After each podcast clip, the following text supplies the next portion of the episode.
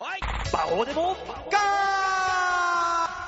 さあ、そういうわけで始まりました、バオーデモか。喋ってる私が、学生の皆さんもう8月だよちゃんと宿題やってるかな最後の最後になって泣きを見ないように皆さん、ちゃんとやろうね学生の皆さんからのメールお待ちしている36歳、バオちゃんですはい、そういうわけでハッピーメーカーに喧嘩を売っております。バオーデモが始まります。何だなんだよ。楽しいじゃないですか。僕がそれすごいやりたかったのに。なんだよ。俺もやりたかった。秋広はーって言いたかった。秋広は宿題最後の方に溜めちゃって、いつも痛い目に遭ってたんだけどーって言いたかったのに。大丈夫。あのね、あの自分の名前も名乗名乗れないやつにね、そんなことをやってほしくはない。俺うん。やってほしくはない。大丈な夫んで。なんで二人でふざける場面のところで俺だけ説教されるのまあ、ええよ、あなたが誰だか分かんないっていうのを、あの、リスナーの人たちはそのままで進むだけだからな。それはそれでいいんですよ。それはね。さあ、そういうわけでね、始まりましたけども。取り直すうん、いいや。あなたは誰っていう、ハテナさんで今日は通しますので大塚デモカです。 あ、ピン芸人になったお手伝い芸人の大塚デモガさんですか。 はい、そう です。俺、絶対馬王さんより早く売れようって今思 ってる。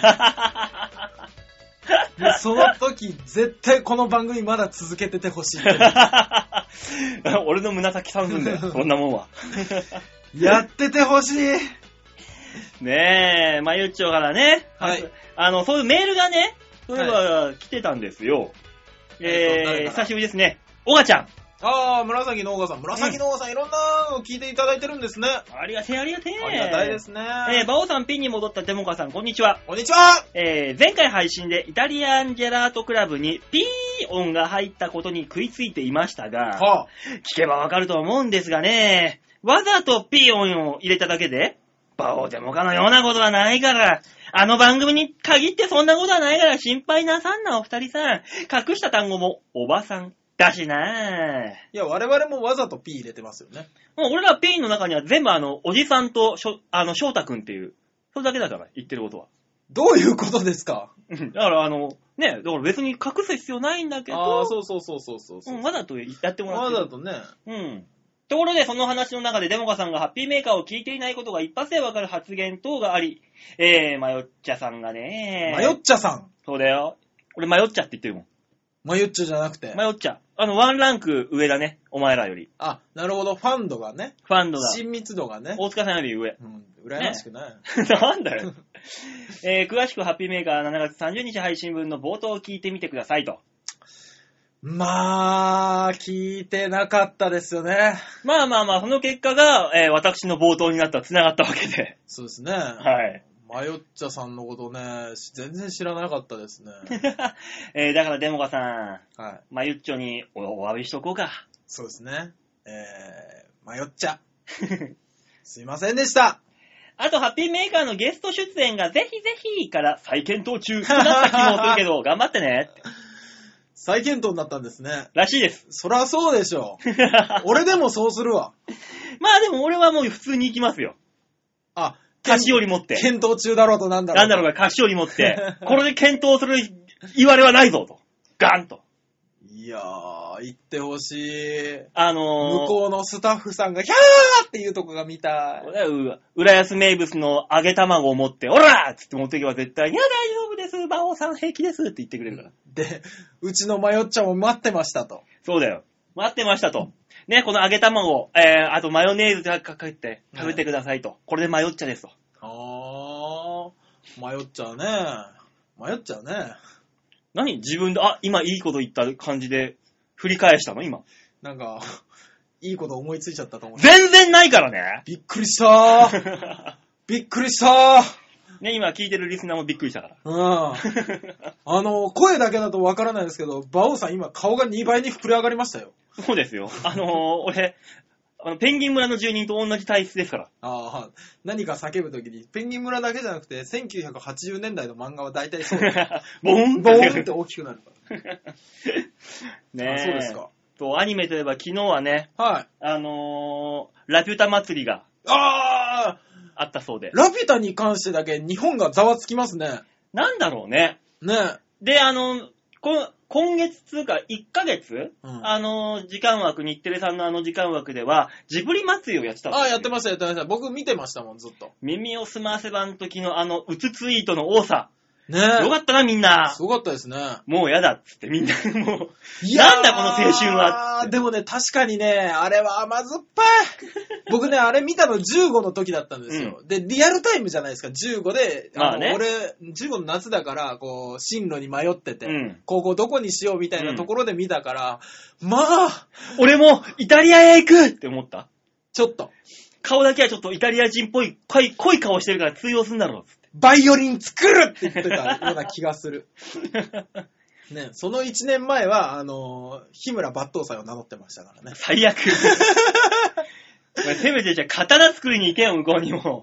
なんで刀作りに外国に行くんだ日本で十分作れるだろう。サーベルは負け、ササーベルには負けないっつって。そう、サーベルには負けない日本と一番。うん。や、やりたくないよ、やっぱり。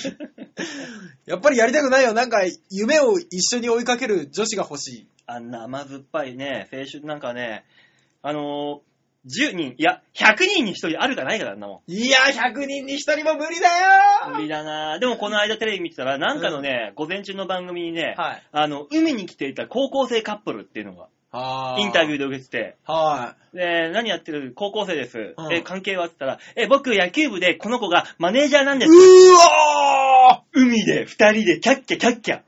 絶対甲子園行けねえからな、そんな奴 ら。行かせねえからな。この時期に、うん海に行って遊んでる奴らは甲子園になんか別に行ってないよ、もう。あそっか終わってるよ、甲子園そっかそっ。か奴らの甲子園は。だとしても来年も行かせねえからな。じゃあ私の甲子園においで。ああ、じゃあ僕のバットを入れてあげよう。はあもう甲子園にスライディングタックルですよ。 馬王さん、え馬王さん。甲子園にスライディングタックルどころか、この番組終了に一歩近づいてる。もう、8回の裏行って るからね。あと1回しか攻撃の回ない か8回の裏で今3アウトでしたからね。ら。あ、もう剣じゃないかじゃんもうあと、1回しかねえじゃないか。 9回の表になりましたから、危ない危ない。気をつけてください、馬王さん。ねやばいな。え。いやー、そう、そんなんあるので、いや、いやでもね、確かにね、あのー近くにいる男と女は付き合うよ。まあ正直ねうん。高校生らそこらの世界の狭い奴らは。うん。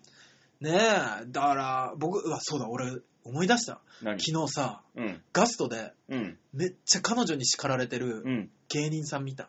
え知ってるいや、俺、俺見たことないんです。見たことないんですけど、女の子の声がもうヒートアップしちゃってめっちゃでかいんですよ。うん。あんたのな、ギャグ全く面白ない わい。一番言っちゃいけないやつだよ、それ。私、あんたのボケで一回も笑ったことない。嘘だろと。しかも関西弁、関西系か。で、多分、女の子はね、どうも話聞いてると、うん芸人じゃないんですよ。だから、彼女っぽいんですよ。うん。で、あのー もっと必死にならなな、あんた関西人のくせに全く面白くないからなって言われて て、うーうわ、やめてあげてってもう心の中で思ってたら、うんあの、男の方も、あの、いい、いいなって思ったのが、いや、これはな、ちゃうねんと。うん。あの、俺のボケや俺の一発ギャグは、うんあの、関西人には受けんかもしれんけど、うん関西好きの東京の女子には受けんねんって言ったんです。おう。おー、いい返ししたなって思ったら、し連れてねえよてこいやーって言われて。あのな、関西好きの東京の女の子に受けんねん。それはまやかしです、そんなもん は。受けてません。関西好きの東京の女の子だって見てます、ちゃんと。 いや、もう、馬王さんの、はい。そんな、攻めよりももっとひどい攻めでしたよ。連れてこいや、何人に受けたんや、どこでや、いつや。うーわーあんた、あんたの受けたって何人笑ったらなってるんみたいなんから入って、もう、怖ーって思って。 DS 買って、みんなも持ってるもんのみんなと同じぐらいだろみ。んなみんなと同じ。ね何人だよ、それよ。2、3人だろ、生もんっていう。え、もう、怖かった。うわーなんでそいつ関西から出てきちゃったんだよ、東京に。わわかんないけど、俺、後に入ったのに先に出たもんね。でも、よく考えたら、関西の人たちが関東に来てうんはいはやいるってことは、どっかの事務所に入ってるわけでしょで、吉本でない限りうん、ソニーの可能性が高いんだよ。いや、どっか今のでは事務所の可能性もありますけど、養成所もあるから、今更関西から東京の養成所来ますか来ないのかなじうゃあ、ん。あったとして、松竹養成かな。ああ、松竹はあるか。うん。松竹の養成所だったら可能性はある。えーいやー、きつかったーでも、女の子も、それだけは一番言ってはいかん。いや、どうなんだろうと思います。これ言っちゃいけない言葉でもあるけど、うん逆に、彼女という近いから、うん。あの、この、この人にもっと必死になってもらおう、もっとちゃんと売れてもらおうっていうのを考えて言ってるとしたら、かなり心を鬼にしてるなと。だとしたら、東京にいる関西好きの女の子たちには受けてるっていう、その彼氏は多分100%売れません。そんなクソみてえな言い訳。あるかそんなやつ。東京にいる関西弁好きの女の子たちに受けてます。そんな子いるか逆に。い ない。いないけど、いねえよ、そんなやつよ。いないけど、そんだけ責められてる中、うんそれをちゃんと言ったのがすごいと思って。 だ絶から対怒られるじゃん、そんな理由言ったって。だからね、だから本当に、こう言っちゃなんだけど、多分その子、そいつはうん、あの、本当に面白くないんだと思うよ。そんな言い訳しか出てこないのだったあら、ー多分本当に多分面白くないんだと思ちょっとでも、彼のネタが見てみたいですけどね。全く見たことない芸人さんでしたからね。う。だろ逆に言えば、俺が同じ風に言われて、うん。じゃあ同じ風な感じで俺おと怒ってみて。俺を。ねあんたのギャグな、全く面白ないねん。でもな、俺、中山競馬場で同じネタやったら絶対ウケるんだよ。おー。これは俺100%だよ。じゃあそこでやれやって言われるの。じゃあ仕事くれや、こっちに な。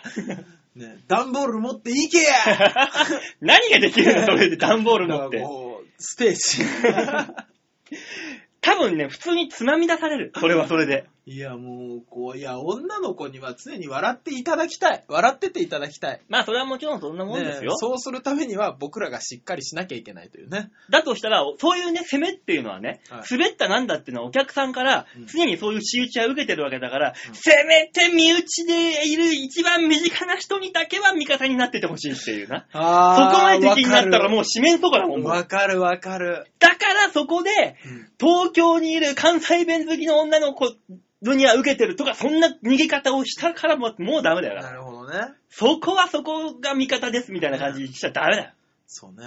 どう、どういけば一番正解なのかなだから女の、おいやでもな、あんだけキレてる女の子が、そうやなって言ってはくれないと思うんだよね、何言ったとしても。えだからお前、お、お前を笑わされるため、たためだけのギャグを考えてるからっていう。なんそのエレキテル連合さんがやりそうな。あんたあんただけを笑わせるネタ家で布団の中でやってあげるからそれどっちの役男、女、どっちなのそれ。どういうあれかわかんないけど、ねえまあまあまあまあまあまあね、あのーまあこれ聞いてらっしゃる方は、うん。身内ですから優しくしてくださいということはでいね。。ああの、リスナーの方々、僕らの最終防衛ラインで すから。このラジオのね、リスナーに関して言えば。もうこれ、このセーフティーネット破られたらもうあとはね。あとはもう、あの、段ボール持って街に徘徊するしかないですから、あー僕ら。そうですね。もうそこはそこで。いやーなんとかね、皆さん、あの、ほんと優しく生ぬるい感じで。そうですね。はい。やっていきましょ うというわけで僕ら、えー、頑張っていきます。 曲いきましょう。はい、お願いします。あ、そう、今月からね、ああそうの、だ新しくなります。はいはい。えー、今月のマンスリーアーティストは、なんと、あ石岡正隆さん !2 回おー出た目ねえ、前回はね、あのーアルバム、ノルウェイの森、ねありましたえね。はい。んなんか、いっぱい聞いたことあるような曲名だぞってそうですね。みんなでワイワイ。ええやりました、やりました。オマージュだ、オマージュだ。ええ今回はどんな曲名になるんですかまあまあまあまあ、改めましてね、ええあの、石岡さんの、はい。えー今回はニューアルバム、キロへ。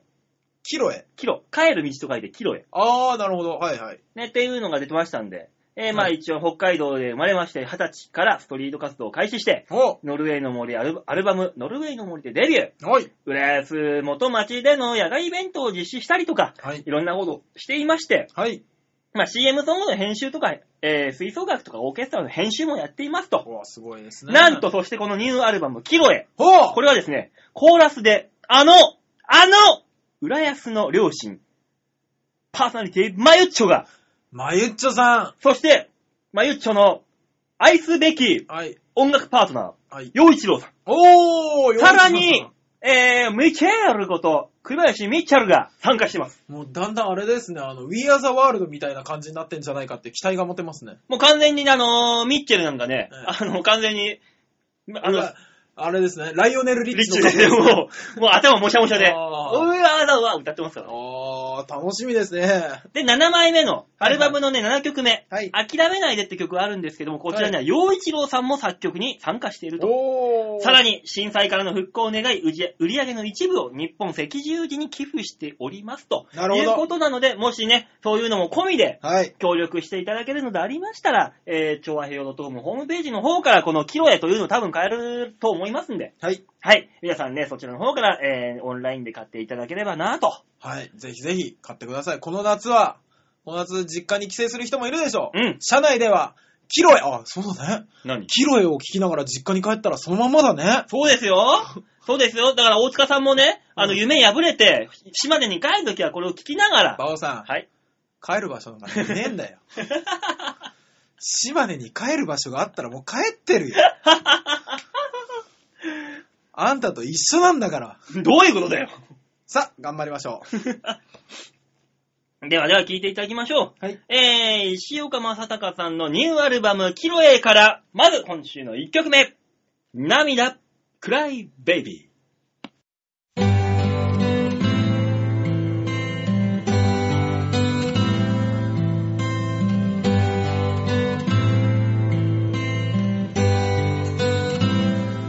泣いて泣いて人は生きてきた泣いて泣いて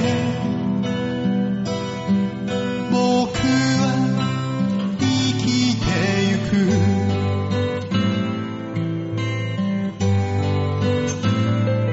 誰かを失うたびに守るべき人に出会うたびに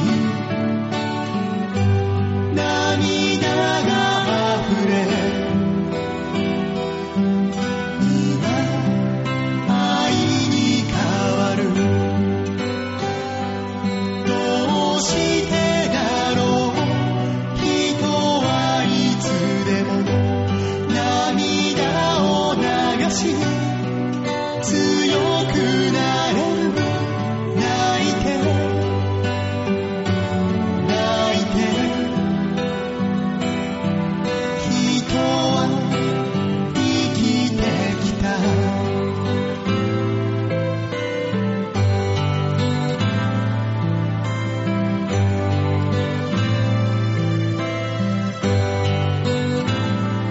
長い旅の中でたくさんの命があふれあなたに伝えられたことそして覚えていることいつの間にか思い「空を眺め」「涙こらえ」「泣いて泣いて」「僕は生きてゆく」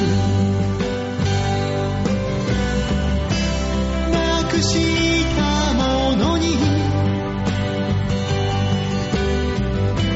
気づくことなく月日の流れに体を寄せて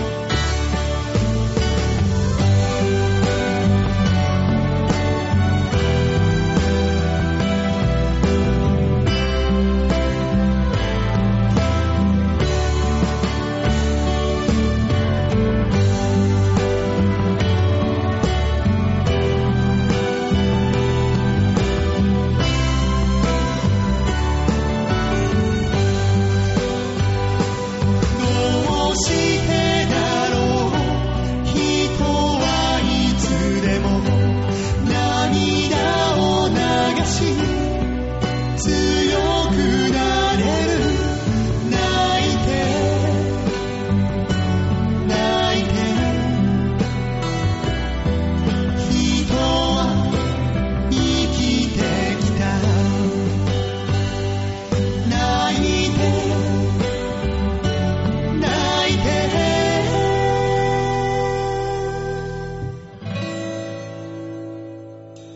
僕は生きてゆく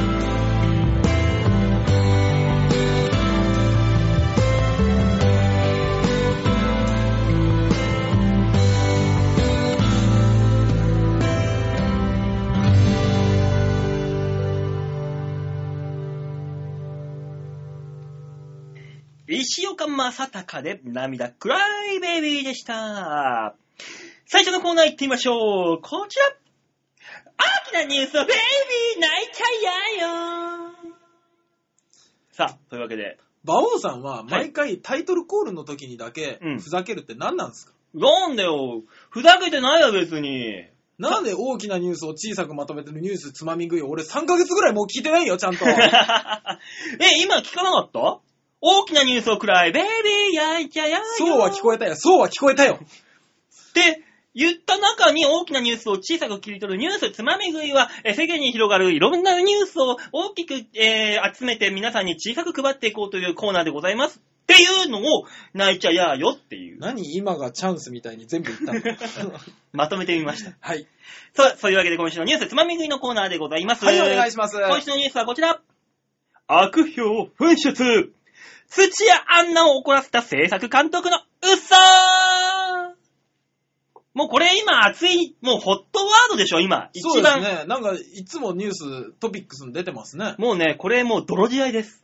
へこぇれどうなってんのかと、俺もちょっとね、もうはい。これ触れないわけにはいかないだろうと思って、もうここまでなるほど。世間で大きくなったさら。すがに話題になったら、馬王デモカでやっとかなきゃと。やっとなきゃ、馬王デモカがね、このね、土屋アンナと制作監督の、このバチバチをね、バッサリ切ってやろうと。共通点ねなんで土屋アンナと俺、共通点だらけじゃん。どこがあのー、哺乳 類。そこから行くか。よしどんなニュースですかえー、土屋アンナ主演で8月6日に始まる予定だ、あ6日だったんだ、あれ。えぇえー、予定だった舞台、近い奇跡のシンガーの土壇場で中止になった騒動。ほうこ。れありますよね。皆さんもこれあごりましたね存知でしょう。はいはい。えー、同舞台の監督、えー監督兼制作会社代表の高橋氏はい。は、えー土屋サイドと今激しく対立しておりますということで、ほう。この高橋氏はですね、はいまず最初におさらいしましょう、この事件。はい、お願いします。この舞台が中止になったのは、はい。舞台稽古を無断で休んだ土屋アンナだとはあ、はあはあは言っております。なるほど対して土屋アンナ側はですあ、ね、はい。舞台そのものが、はい。原案者の浜田さんが、の許可を得ておらず、ほえー権利関係がクリアになっていないため、稽稽古に参加することはできませんとう。はい。言って自粛していたと。はいはい。で、原案者の浜田さん、はい。これはですね、ブログで言っております。はい。制作者側から全く舞台化の許可を取られていませんでしたと。ほう。なので、じ土屋アンナは無実ということで、あ、制作会社と原案者と原作者と土屋アンナっていう構図です。なるほど。 1対2です、もう。っはいはい。ていう構図になっています。はい。こうなってくるとさすがに分が悪いのが、その、監督の高橋。そうですね。制作側ですね。はい、はい。ねえまあ、原案、原作 者が聞いてないって言ってんだだもっん。て原案者が、いや、いや、許してないから、できないよ、そりゃっていう言っ話でてす、るのに、はいはい。高橋さん、監督は、いやいやいやいやいや、言ったじゃんっていう、あ、言ったじゃんって言ってんだ。そうなんですよ。ほうほ彼はですね、はいえーまあ言ったじゃん。う。うん。あのー、代理人を通してうん話してんだから、代理人の言葉ってのは、はい代理人なんだから原作者の言葉と一緒でしょうんうんうんうん。俺代理人と話してるもん。言ったじゃん。あ、なるほど。代理人が言ったんだ、じゃあ、その人の。けど、はい。原案者は、いや、知らないよえ、悪いのは、じゃあ、その代理人ってことですかの可能性もあって、はあじゃあその代理人はって言ったら向こうが誰も出してこないと。え、あれれこれは高橋さんどういうことですかっていう話になってるわけですよ、それで。あ、じゃあ、高橋さんは、その原作者の代理人という人と話したと言ってるけど、その話した人を教えてくんないんだ。。そうで、原作者の人はもちろん知らう。ない。。知らないいよと。あれあれっていう話になってるわけですよ。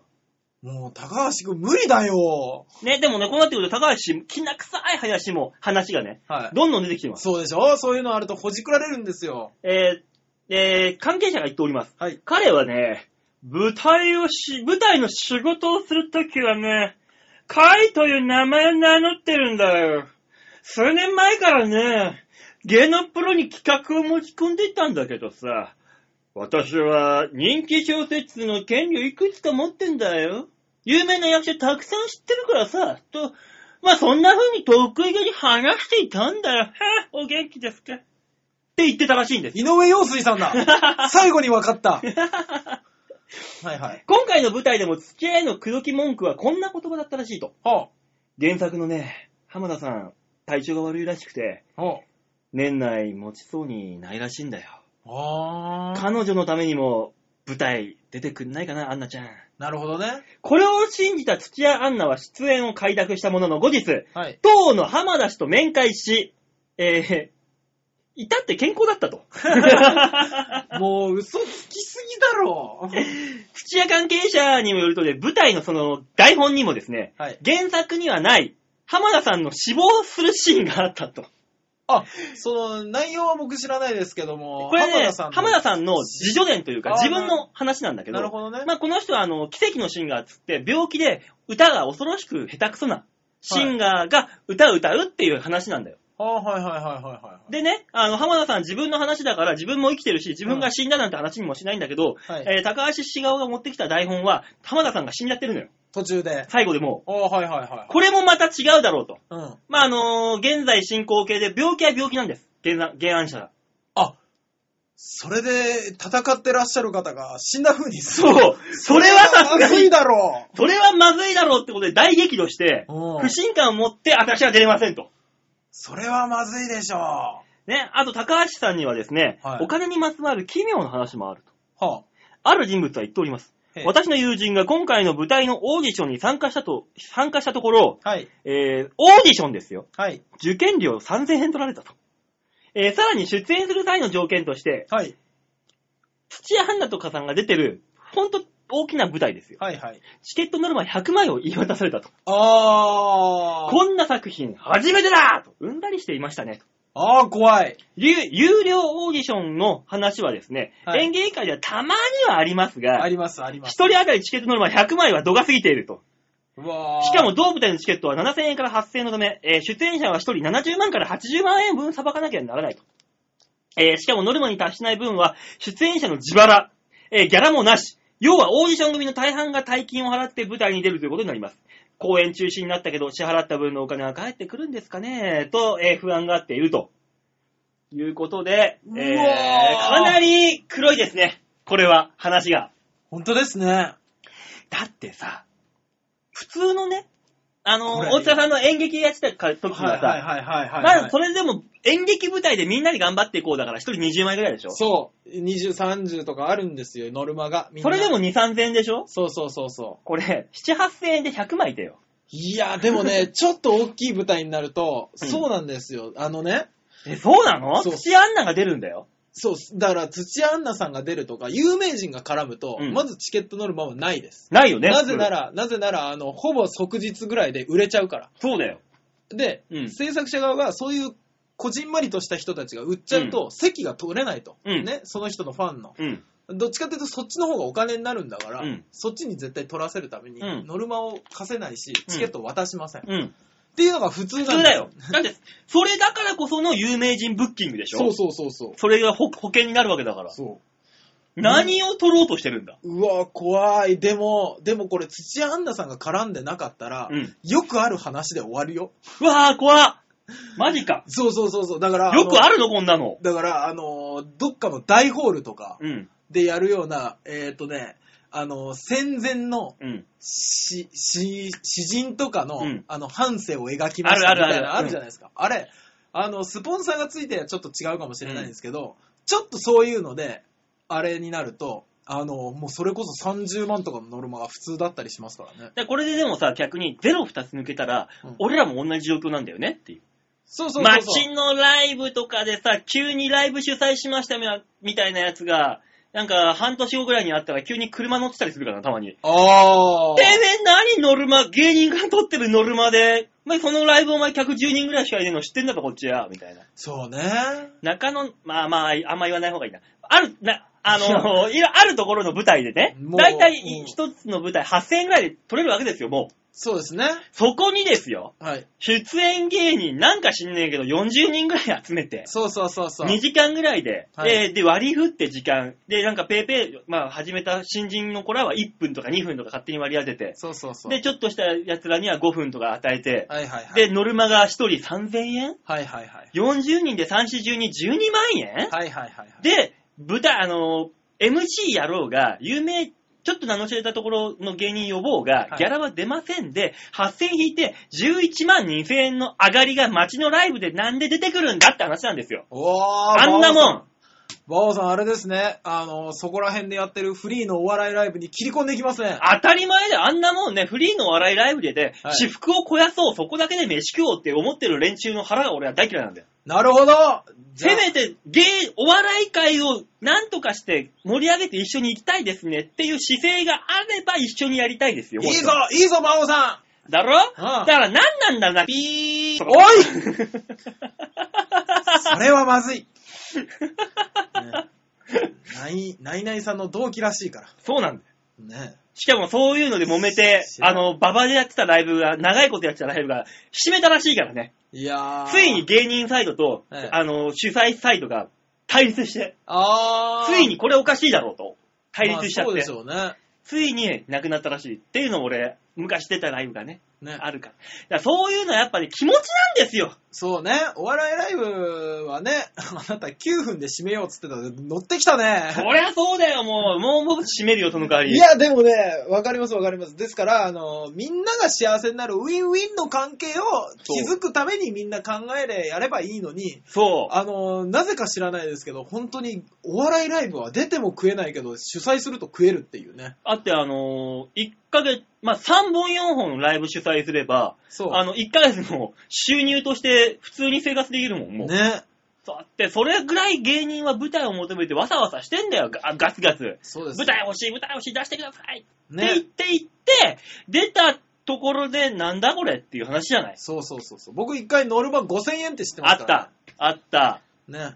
そすごかったう。もう昔やってた、別に出たライブでさ、ええ呼ばれたから行ったらさえ、え突然あの、他の芸人がさ、えで、ノルマ5000円とか払ってんの。えー、おえ、俺聞いてねえよ、マジでかあ、俺ね、ひょっとしたらそれ、エコギャングさんと一緒に出たかもしんないもん。マジでで、俺行ったら、え、もう5000円ってマジか。ああ、エゴヤングハンは別にあの、2000円でええですわ。ね、何これ、この待遇のう差みたいな。つわうか、それが芸人だからね、やってんのーね。そう。いや、まあ、それなくなりましたからね。もちろんもちろんもちろん、いいんだよ。わー話はさ、そんなも んよ。おいね、うわーほんとこういうとこだけ P 入れたいなって俺ほんとに切実に思うもんね。いやーエロい言葉よりも今のとこ入れたいもん。そうですね。多分、P 乗らない乗らないからねもしれないですからね。なんとかしそうなんとかこっちで考えますね。芸人が主催してるライブで芸人がプラスを出そうっていうのが頭おかしいもん、それが。そうですね。そんなん全然違う話じゃん。ね。それは絶対いかんよ。わかります。ね。うんみんなに頑張っていこうよって話ですよえーっと、土屋アンナさんの話はどこ行ったかわかりませんだがからね、土屋アンナとね、はい僕はいつかね、中野芸商芸能小劇場で一緒に舞台立つこと立たねえよ完全の、あの、チケットノルマをお互いで泣きながらで払おうねって いう。見たい、そのシュールなライブ、見たい。土屋アンナと俺が舞台に立ってるわけだよ。土屋アンナ、何しに中野来たんだって思うけど。大丈夫。原案者もこのライブだったらいないし、あの、ノルマも3000円で済むんだからさ、頑張ろう二人で。こいつらなんだけど、パンパン よ。115席パンパン よ。ねえ、最後にあれ、俺が舞台上で死ぬっていう二人、シナリオにするから。 何がやりたいんだろ舞台の上で死ねれば本望だよう、ね、というわけで、今週のニュースつまみ食いのコーナーはでい、ごあざりがいまとうごす。ざいました。ねえ、世の中にはね、こんなところでいろんなね本、当ですね。お金儲けは本当汗流してやりましょう。うねん。まあ、こういうのもね、あの、主催するっていうのはいろいろな大変なこともあるのかもしんないけど、えええ、あの、やってるこっちもいろいろ大変ですから頑張っえ。ね。何卒よろしくお願いします。で、取りすぎだと。というわけでね、浦安の皆さん、もしお仕事ありましたら、あの、営業いくらでも行きます。いしま船橋競馬場、中山競馬場、いくらでも行きますんで、よろしくお願いいたします。のみか。 さあ、というわけで、曲いきましょう。はい。さあ、今週の2曲目。石岡正隆で、星が瞬く夜に。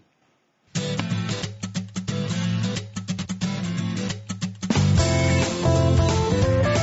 「星が瞬く夜に」したら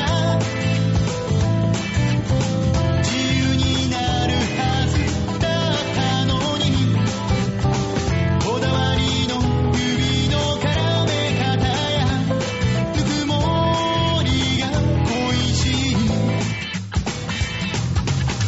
なぜ傷つけずに愛せなかったのだろうたくさんの景色を眺め季節を過ごしてきたのに星がまたいた君が眺めてたそんな横顔を見つめていた君の優しさも僕の弱さも暁の星の横にそっと消える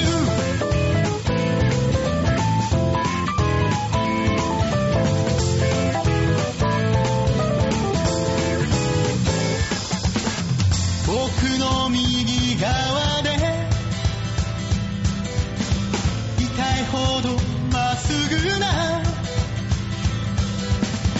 瞳で見つめていた君の笑顔が離れない星がまたいた君が眺めてたそんな横顔を見つめていた君の優しさも僕の弱さも暁の星の横にそっと消える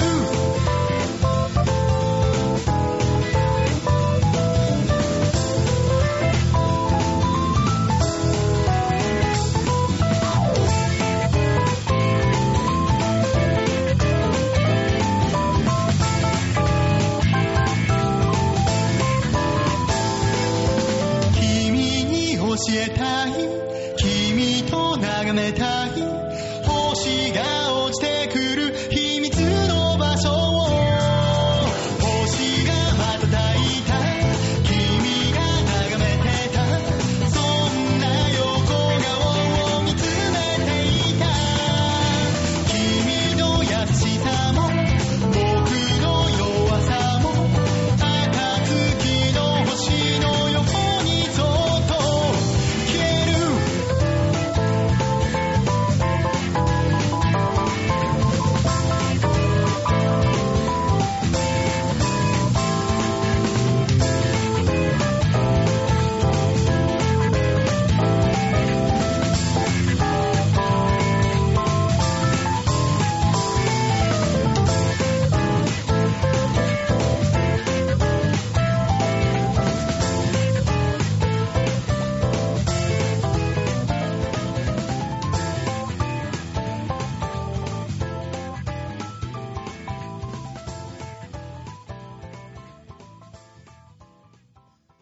石岡正隆で星が瞬く夜にでした。続いてのコーナー行ってみましょう。こちら。シャッターチャンスぽい。よかった。あの、タイトルコールを変えようと思って、うん。あのー、ハッとしてグーみたいに、うん。ハッとしてピッて言おうとしたんですけど、これハッピーメーカーじゃなかったと思って。どういうことだ よ。俺、これがずっとハッピーメーカーだと思ってしまって。あの、タイトルがね、ああ、だから売れねえんだな。ちょさっと天然出ちゃいましたね。まあね、そんな天然売れないから大丈夫。はさあ、続いていきますか。はい、続いていきましょう。シャッターチャンス、あ、違う違う、続いていかねえ よ。びっくりした。何次のコーナーにもう行こうとしてんだ。シャッターチャンス始めるよ見方教えてよはいはい、じゃあ、ちょわへよ、ちょわへよ .com ホームページ、画面左側番組内スポット、えー、こちらクリックしまして、8月5日配信分の場をデモ化をクリック。バーン今日はね、ちょっといっぱいの人が出てると思うんですけど。なんだこの、犯人、あの、モザイクの人が首謀者で、周りの目線隠した連中が、なんかその、古文で、で、一人ハゲてるやつが、殺害された人みたいな。 被害者みたいな。いや、実はですね、あの、私の、えー知り合いにですね、あの、オーラが見えるというか、最近で言えばね、霊視ができる人がいましスて。ピリチュアル。そうそう、スピリチュアルな人がいましてね。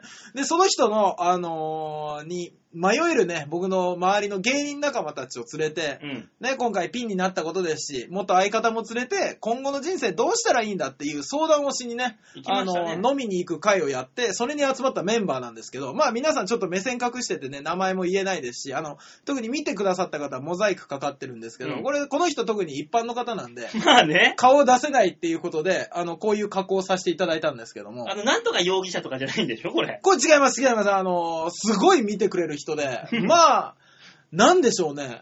あの、言ったらメンバーの一人がもう疲れてたしね。どういうことあの、まあ、居酒屋だったんですよ。うん。ね、で、居酒屋に、こう、の個室取って、で、えっ、と、まあ、これに出てないもう一人いるんですけど、そいつももう一般人なんで、うん。あれなんですけど、あの、芸人5人で、こうはい押し寄せて行ったんですよ。うん。で、あの、見てくださいと、見て、見てもらおうかなって思って、あの、とりあえず飲み物どうしますかって、あの、何々さんと。うん。あの、この中で誰が一番いいとか見てもらいますからね、みたいな話をしたら、うんいや、それがね、もう一人、ついてる子がいるんだよね。言われて。 持ってきてるんだよね、この子。そう。 で、ここに出てない、あの、牧田くんというね、芸人さんなんです。芸人だったやつなんですけど、うんお祓いをいきなりしてもらうっていう。だってあのー、はじめましてっていう挨拶の前に、お祓いが始まったからな。やばいやばい、バオさん参加しちゃうとバオさん来たのバレちゃうから。あ、俺じゃない。 俺じゃない人。ね、あ中根さんと一緒に写ってる写真がバオさんだってバレちゃうから。なあ、俺あんな変な髪型してねえもん。してるよで、違あうんたの髪型は変だよ嘘嘘嘘嘘知らない知らない。ああ、聞いてね聞いてね。だから牛が出てくるよ、 なんだよ、それは。まあ、あのーその、お祓いをしても、してもらって、うんで、あの、初めましての乾杯をして、どんな手順だよ、みたいな話になって、うん。で、その後にね、あのー僕らどうですかって、一人一人、まあ、一応だからその人が霊も見えれば、そうオーラも見える、オーラの色か。そうも見れるし、守護霊も見れるし、守護霊も見れる前世もわかるしと。そう、前世もわかるし、しまいには、えー、日本を助けてるしっていうことですよね。ほんとあれ聞いた時、俺、ほんと心が揺らいだもん。あ れねあの瞬間全員があれって思ったの。そうそうそうそう。あのーね、まあ、信じる信じないとか、宗教上とか、うんぬんかんぬんあるけども、うん。とにかく信じた方が面白いはずだ と。うん。そ全員で、全員でもうとにかく全乗っかりで全部面白う。い。 自分を騙しながら殺しながら全乗っかりって言ったもん。若干あれっていうところはあったけど、あったあっお面白いと思って乗ってたんですけども。ねあの、日本の悪霊に一人取り殺されそうになった人がい て、ね、この子ね、家でやんなくてよかったよ。どこでやってたんですか仕事場だよ。仕事場でうん。看護師やっててね、その子が。突然倒れてね、つって。ね仕事場に仕事を持ち込んでるっていうね。 つうかさ、その看護師やってる人がさ、ナースステーションかなんかでさ、ええなんで日本を破壊するようなさ、悪霊と戦わなくちゃいけないんだよ、いきなり。落ち着いた家でやれよ、ゆっくり。いや、だから悪霊は時と場を選んでくれないから ね。悪霊と便意は突然来るよみたいな話じゃないですからね。便意なのかな、これって。ねえいやー、まああのーね、オーラ云々はもう何色だって言っても仕方ないんですけど、うん守護霊が僕の中ではかなりツボで、うん。ねえ、あのーあれ、あの話はちょっと面白かったな。ねえ守護霊の話は。僕の相方肩パッドの守護霊が天狗って。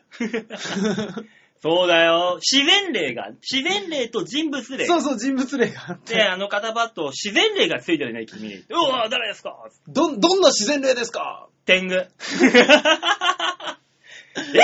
天 狗あの、鼻の高いそう、天狗。顔の赤いうん、天 狗だよもう、ねえ、何はさておき、羨ましくってしょうがなかったですよね。天狗って、いたんだ。ねえこんな近くにいたんだって思って。で、あの、女装、女装子だ、男の子 女の子っていうの、ね、ライトモテル。だね、君もしゅ自然霊だよ。自然霊え天狗じゃないですよね。大丈夫。白龍だから。V シネ ?V シネの方なの死んでないよ、でも。びっくりしましたね。白い竜、白竜ね。これもわてだのって、白竜なんてさ、はあの、神話だよ。い。ねすごいですよね。わて の取り立ては少々エグおまんごやすみたいな言うんでしょすごかったですよ。で、最後にね、あのー我らが馬王さんをね、メインディッシュだってメ言わイれンディてッ。シュだって聞いたら、馬王さん君、も自然霊が捨ててるよ。ね白龍なの天狗とかだったりするのかっこいいの来てよ牛。牛 なんでなんで俺だけ まあ、もう、ほんとね、笑っちゃいけないと思ったんだけど、こらえんの大変だったろ、みんなで。笑うよ。さすがに笑ったよ。だってあんた馬王だ もん。いやーなぜ牛なぜ俺に牛でもね、その牛ね、君にすごい懐いてるんだよ。知らねえよ、そんなの。知ら、そういう問題じゃねえんで、こっちはよ。ねえ今週のシャッターチャンスね、撮る写真がないもん。 だって見えないものって思いながら。でも俺だけ得意体質で、なんかやっぱメインディッシュにふさわしい。そうですね、あなただけあの得意体質で、コロコロ守護霊がシフト制で変わるっていうね。ね、あーじゃあ終わりましたってタイムカードピーガッチャンって切ったら次次の人が来るだろっつって。いや、何よりびっくりしたのは、今日ね、あの、ネタ見せの日だったじゃないですか。うん。で、ネタ見せの日で、僕、作家さんとね、うんあの、ネタ見せあって、で、わーってやって、今週1週間の話じゃないですけど、そういう守護霊の話をしたんですよ。うんそしたら、あのー笑ってくれると思うじゃないですか。うんね、今みたいに馬王さんが牛だったんですよ。あはは馬王なのに牛かよっていう話になると思うじゃないですか。うん、でも守護霊は変わるからね、とか。真剣に乗ってきたと思 って。そんなに、そんなに乗ってこられても僕もうないですって思いながら。これ以上種はないです。まあ守護霊は確かに変わるってこの人も言ってたけどね。言ってなんか言っで。てそうそう、守護霊変わるって言っちゃってましたけこの変わるっていうのも、大体一人には一人一人の守護霊がいて、ど。そうそうそう。それ、が変わっていくっていう。そうそうそう。だけど、俺はリボルバー式で、6人の守護霊が常にいて、あの、変わっ、カッカッカッカッカッカッカそッうカそッうそうってそいうう。常に変わっていくっていう面白いやつ。もうあのだか、ら俺、だから、牛がメインでいて、ええ、なんか、大大変俺のことを好いていると。そうそう。た前世だで、お世話になったと。 ただあの、残念ながら波長が合わないから表に出れないっていう。 いつもいるんだよ、その代わり。会った時には出てくるからね。じゃあなんでこいついるんだよ、常にさ。他のやつ呼んでこいよ。もう、可愛 らしい。その牛可愛らしい。で、まあ、その牛の他についてるのなんだ、あ、君もう一人いるよ。何ですか漫談家。あ、何それ言ってた漫談家いるんですよね。だから、牛は常にいるから、牛に乗った漫談家がいるんだよ、俺の後ろには。あれみたいな感じでしょうね。多分想像するにあの、ゴディバのあの、マーク、馬に乗った女の人いるじあのね、牛に乗った漫ゃ談ん。家。そうそうそうそう。牛に乗ったあの、大きい蝶ネクタイのやつが乗ってる。そうで、もう一人が二層。あの、アアママ、アマさん。ん。アマさんがね。あの、女の坊 主。牛に乗った漫談家とアマさんがランデブー。で、そのアマさんが、あのー、二層が出てきてるときは、君はすごいクレバーだよ。すごい真剣に考えてるよ、物事。ねその時にはね、いるよ。あーねほぼほぼじゃあ漫談家が出てるんでしょうね。ね、多分 ね、漫談家がほぼほぼ、残りの3人はまあまあ、今回は姿は見せてないから分かりませんとは言ってたけど、そうそ。そうの3人がその時にはいたよと。すごいですね。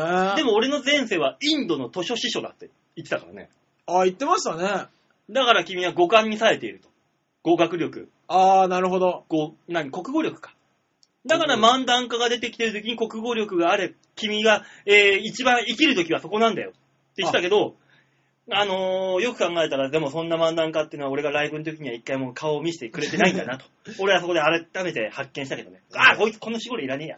馬王さんがあれなんですね。一番光るときは漫談家で、クレーバーなときは、あの、二層なんですそうです。よ。 そうですよ。それ以外は、あ、牛出てきてんなって思います そうだよ。だから俺の前世がインドの図書師匠だろだからインドでは牛が神様だから。多分そこでなんかいいことをしたんだろ、俺が牛に対しあーなて。るほどね一生懸命磨いてやったとかなんかさ。なんだろう、あの、スピリチュアルな世界でこんな笑いに止めるってすごいっ すね。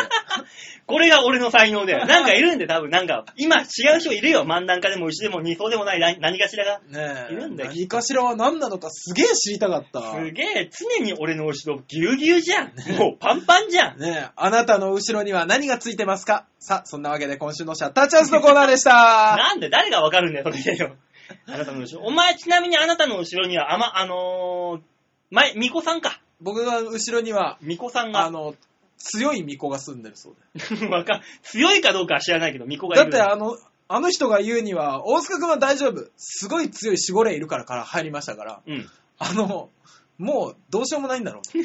ただ、ただ言ってましたよ。あの、よく見ると、うん。えー、修験者が出てきてるから、あ、そう、なんかいたね、修験者、修験堂の。そうそうそうそう。あのー、修験堂ってあの、ホラー持ってるほら、ほら貝持っておーおーって歩いてる人山歩く人で山伏か。山伏がいるから、あの、体も強いと。俺の体何なんだと。でもしたら、巫女さんっていうのはね、物覚えがいいから、セリフとかすごい覚えるんだよ。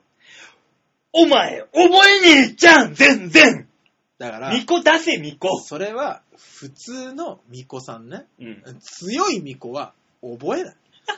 でも、偉いことで、はい。あのー、あの人がさ、大塚君の守護霊は巫女だよって言った瞬間に、はい俺ら芸人グループ全員で、だからお前エロいんだ。みんな言ったも んな、同時に。ああ、わかる、エロいもんな、こいつ。もう俺らね、巫女イコールエロいものとしか捉えてないんだもん、罰当たり だわ。あと、女であることにみんながすげえ納得してましたね、ん後ろがね。だからか。だから女癖悪いんだ、こいつ。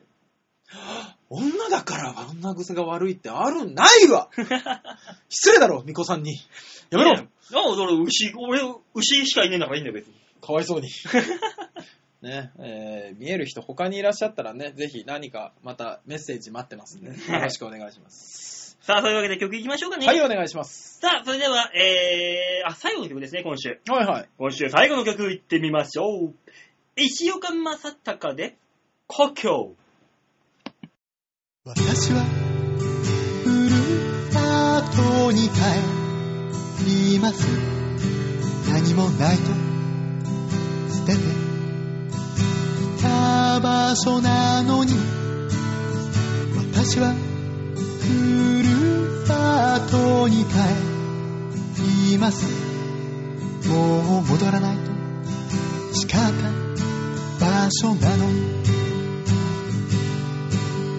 街行く人はみんながみんな希望に向かいながら生きているように見えました私もその中の一人になるんだと格好だけをつけて生きてましたキラキラ輝く街の中であなたと出会い恋をしてあなたも夢を追いかけながら格好だけをつけて生きてましたいつもの暮らしはいつものもので地下鉄に吸い込まれる人波に埋もれて憧れのものとはほど遠くて街行く人が希望に向かわないことも知りましたどうしてなのですかここは私の夢の場所じゃなかったのですか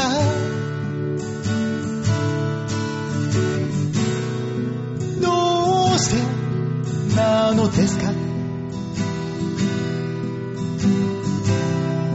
街はキラキラに見えなくて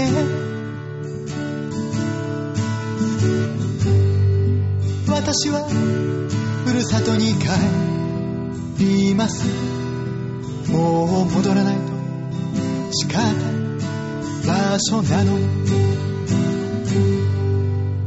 あなたは夢を追い続けてまっすぐにただまっすぐに生きていましたいつしか私はあなたの目を見ることができなくなってしまいました日私は言い訳をしてあなたの味方をすることもなくてただ羨ましくてあなたのよりどころではなくなってしまいましたどうしてなのですか人を傷つけて生きていくなんてどうしてなのですかあんなに寄り添い合っていたのに私はふるさとに帰りますもうこの街には二度と出はないだろう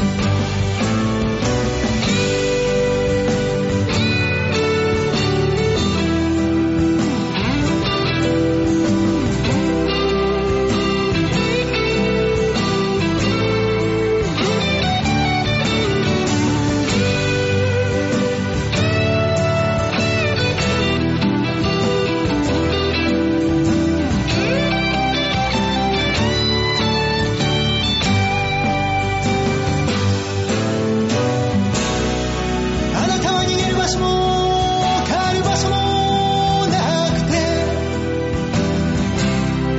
私に弱みを見せることもなくて本当に本当に遠い場所へ旅立ってしまったのでした私はふるさとに帰りますあなたの思いを連れて行きます私はふるさとに帰ってきました何もないと捨ててきた場所だったのにここには父と母の生きてきた証が青い空を吹き抜ける風がありました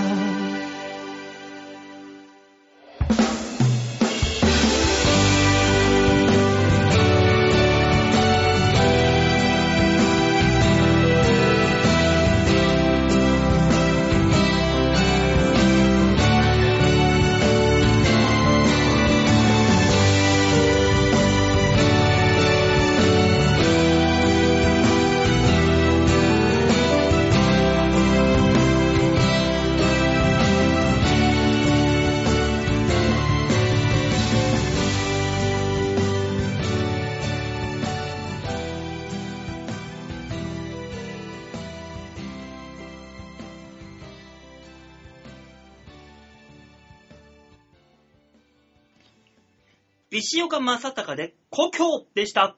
最後のコーナー行ってみましょう。こちら。ザ・提言。バン落ちたな。 さあ、というわけで提言のコーナーでございます。はいはい。こちらのコーナーは、世の中に当たり前当たり前のように転がっている物事を事から事象、これはもう一転がし、もう一押しして、お新しい何かを、えー皆さん世間にはい。提案していこう。はいはい。いや、世間、いや、はい世界、いや、宇宙、何いでやも、ええわ。宇宙ってどこ、どういうこと よ誰に定年する気だ えアンドロメダと星々に。やめよう。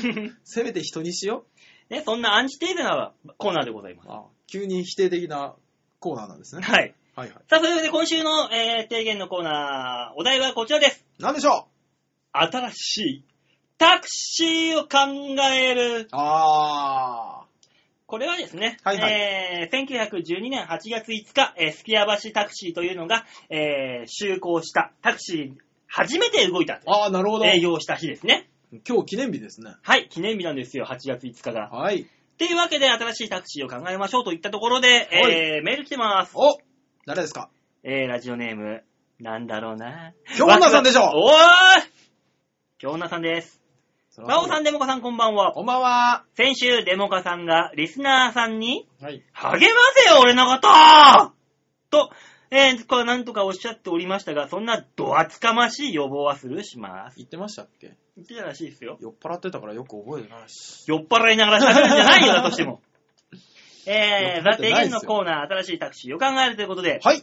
京都市内のタクシーはなかなかに良いですよ。あ、有名ですよね、なんか、なんとかタクシーって。車も歩行者も特に二輪車が大量で、はいしかもみんなあまりルールを守らないと来ているのに、その中をスルリスルリとすごい上手に綺麗にすり抜けているように進みます。へえ。映画のタクシーの気分が味わえるらしいです。いや、それは違うと思います。あれ、何百キロも出すでしょ。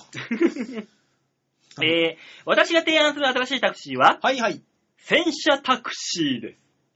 今流行っているアニメガールズパンツァーの大ヒットで、あ戦車が大人気とのこと。はい。戦車タクシーが地響きを立てて進み、アスファルトも砕けようアスファルトバンナコちょっと待って待ってえ。文章でその感情はどうやって表 したとばかりに急旋回そして制動距離もなしの停車おお。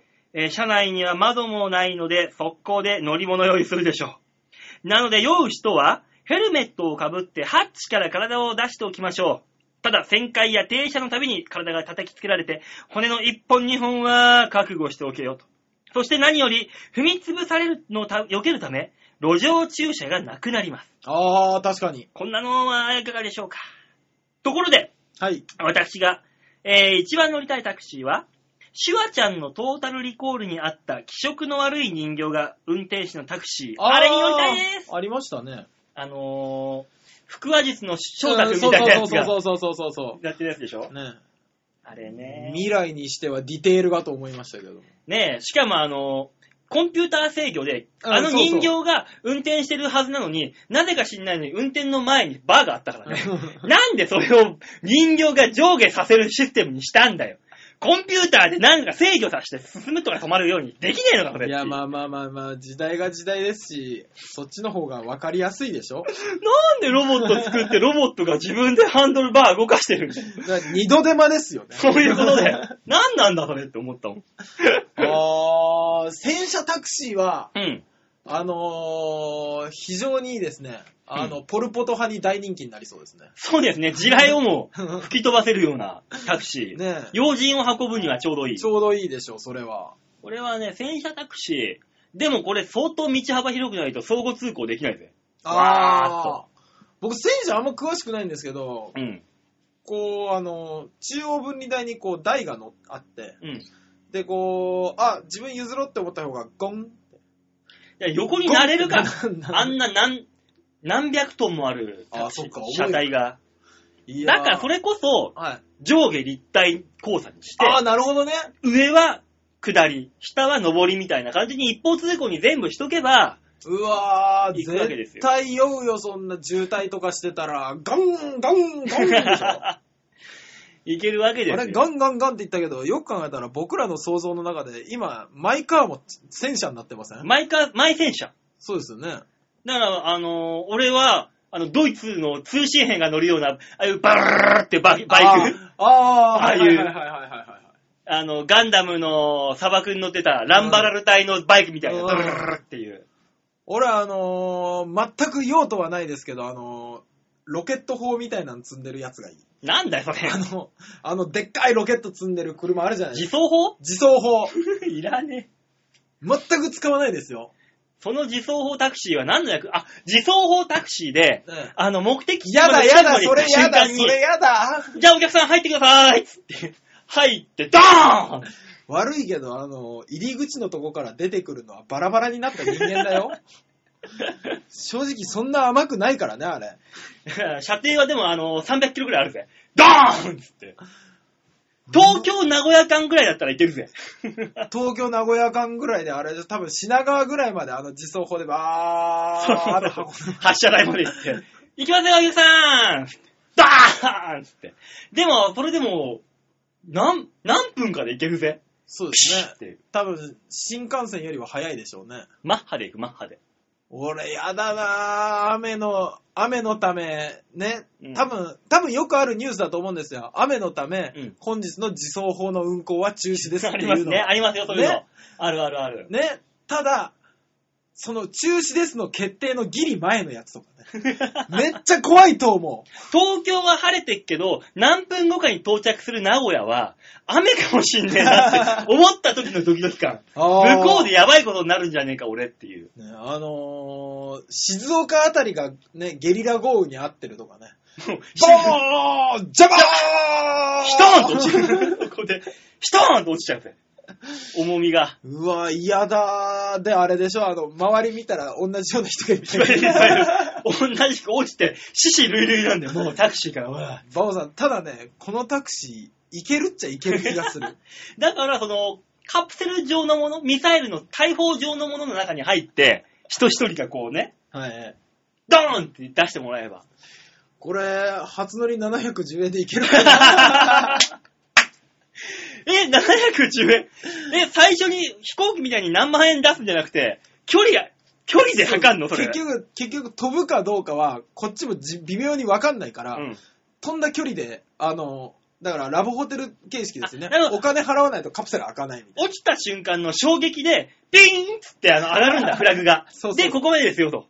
で、こういうの料金が生産されて、お金を入れないと、あの、パパカパカッッててパッチが開いてくんないな。みたいそな。うそうそうそうそう。嫌だー、でも。それ、もし、漫画、まち、ま、まかりにも間違ってさ、そうそうあの、海かなんかにボーンって落ちた瞬間にさ、ハッチ開けて出たいけど、開けた瞬間に水が来るし、みたい な。地獄 だから、ハッチがジャバーン、ジャバーンで言ってるときは、あの、お金が払えないですっていう電話をかける。広い、ピックアップしてくだそさうい。そう、ピックアじゃあッピプ。ックアップ代金で5000円かかりますけどよろしいですかって JAF みたいな。うーん、もう仕方ないって言うでしょ。ガバンって開け て、ボクボクボク。いやー、まあ、忙しい日本ね、あのー、ヘリコプターにも増して、ねえ、これの方が早いよ。いつかはそういう日が来るかもしんない。タクシー。いいな。いや、俺さ、明日自走砲の乗り継ぎあってさ、もう食べちゃダメなんだよ、この時間からっていう人とかね。それであのー九州に行くには、一回四国経由してから行くルートと、あー山陰経由のルーそトうそうと、そうそうそうそうそうどっちかが、ね距離的にそどっちかだよ。ね、山陰経由だと山口県の岩国市にある、うんあの、本物の、あの、自衛隊が自衛隊基地から行けるから、結構安全だよ、みたいな。いやー、怖いな、経由。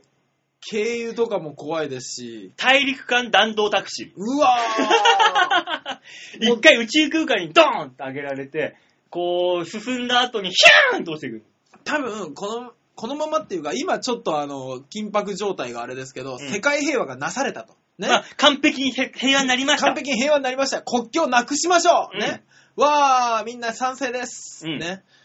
ICBM どうする大陸間弾道ミサイルどうするみたいな話になると思うん です。じゃあ、有効利用、乗っとくの乗っとくとか、あの、もしくは、あの、宇宙旅行、民間で行けるようにしちゃうみたいな話になって、だったら、あの、ヤマトに売るか、降ろすか、え黒猫ヤマトを落とすか。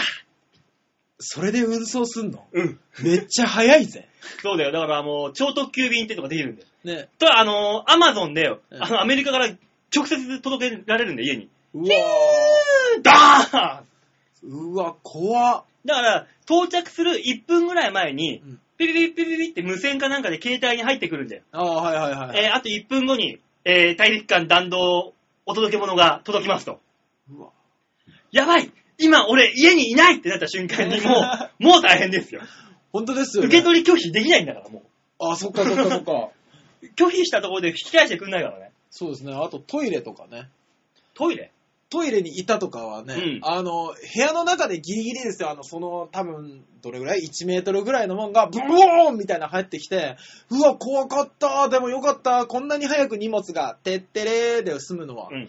トイレだったら、あの、トイレの中をぐわーその、なんか、1メートルぐらいのミサイルっぽいやつが回るんでしょもしくは、いや、で、あ、出れない、出れない、どうぞ、出てる、出てる、こっち出てる、途中、途中、途中、で、で、つって、中で、ドーンって入ってくるんです。ばあさん、これ、いけるな。 で、もちろん受け取りは発夜方式だよね。生身で受け止める旗を押あして、バーーンっつって。そミサイうルをか、そうか。ミサイル、だから、あの、生身で受け取る人が嫌なのは、ちょっと部屋が散らかるのを覚悟で、部屋の中で暴れさせるですよね。まあね、えあの、燃料がなくなるまで暴れさせ る。えもうそこ計算してよアメリカからのスピードに耐えられないもの。えーどうよ ICBM、大陸間弾道タクシねえ、それ人乗ってもいいですしね。ー。それはの、それはっつうか乗ってもいいよ。ねえ、忙しいビジネスマンが、今からアラスカに行かなきゃいけない。ねえ、あの今ー、から15分後、ネットが発達したの に。行かなくてもいいようになってるはずなのに、ねカメラとかでテレビ中継でもなねんでもやはり人間と人間は顔を合わせて会話してこそだみたいなんそで。れ、あのー、中川礼一のお父さんみたいに、ねえ。もうタクシー、バラーンって行っちゃうあような。あ、そうそうそうそうそうそうそう。こち亀のね、う中川さんみたいなね。そうだよ。大陸間弾道タクシで、どっちにします降車法タクシーと大陸間弾道タクシー。ああ、自走、自走法タクシーも捨てがたいー。なねじゃあ、もういっそことさ、ええあのー、原点に帰って、うん大名行列とか、タクシーではなく、なく、運んでもらうの。そ下に、 下にって言われながら、れそう。のんびり運んでもらうっていう。俺まだ牛の牛車で行った方がいいわ。気楽だわ。だから、アマゾンで、うんあの、本頼んでも、下に、 下に、で、あの、5日ぐらいかけてやってくるんだよ。うわ大事にうやうやしく。え、だから、静岡の方の業者でお茶頼みました。そしたら、今、品川の宿場町で、そうですよ。本日は泊まります。 すみません。えーご注文いただいた、えー経済本、えー宿静岡で一泊いたします。いつ来んだよ、こいつよで、正直、あの、料金バカ高いからね、高いよ。前後60人ぐらいいるからそ、う120分の宿泊費が、宿泊費、飯代、いろいろかかってくるから。えー乗ってきますから。ああ、でも、この本が無事に届いてよかった。ならねえ よ。じゃあ、とりあえず、あのーえここの、今回、ーはい。私たちが提案するのは、はい。大陸間弾道タクシーということで、はい。えー皆さんは、どこに行きたいですかというわけで、ザ・提言のコーナーでございました。はい、ありがとうございました。さあ、それでは、あ、え珍しい。何いエロに行くのを忘れていた。や、もう完全にね、エロ忘れてたんですよ。今日だってエロいこと言ってないじゃん。道理で俺なんか腕とか痒くなったわけだ、今。 ああ、いいなぁと思ったんだよ、も妙うに。それはもはや病気だぞ。 一言もエロいこと言ってないもん。 ああ、失敗した。 いいですよ、そんな日があったって。来週言おう。ねえ、マユッチョ。なんで迷っちゃ うの急にマユッチョに問いかけてみるっていう。ねえ、今回ね、は入いったあのー、あの何何ですか、放送禁止ねワード、放送禁止ワードのところで入る、入りましたけども、ねね自主的な、自主的な P が、え、別に俺エロいこと言ってないからね、あれ。ねワーオって言 ってたけど、エロいことは言ってないから。いやー、あれがね、今後、定番化したら、うん編集大変だなって思ってます。いいよ、あその時、その度にあの、いろんな効果音作るから、俺は。あー、作りましょう、一緒にう。ん。突然俺、歌い出すかもね。 なんだ、バフォーが歌い出したでねって急に 話が戻る。ねあ、あ、言っちゃいけないことが言ってたんだっていう。その時あの、瞳を閉じて歌ってるから。瞳を閉じ て。あ あ、じゃあ俺、花見れなポップさーって歌う。なんで平井堅に固めるんだ、お前まで。ダメだから売れねえんだよ、お前はよ。さあ、それでは来週の提言のお題を発表いたしましょうか平井ね。健二さんは売れたんだけどな。 はいはい。来週の提言のお題、はい。こちらです。新しい国家を考える。あー、まあ。国家と言いましても、はい。君が代、国家斉唱の国家の方です。これはですね、1893年8月の12日、はいはい。これ祝日の昇華に制定されたんですよ。えー当時。当時ですね。当時別にまだ国家じゃなかったんです、君が代。あー、なるほど。これはですね、祝日の昇華に制定されただけであって、この日は祝日とは言うものの、はあ小学生たち、学童たちはですね、学校に行って、君が代を歌う日っていう、そんな日があったんだ。はい、それに制定されたの。へー。で、これ国家に制定されたの、いつだと思いますえー、まあ昭和に入ってからえ明治だ、明治になってから。明治5年とか。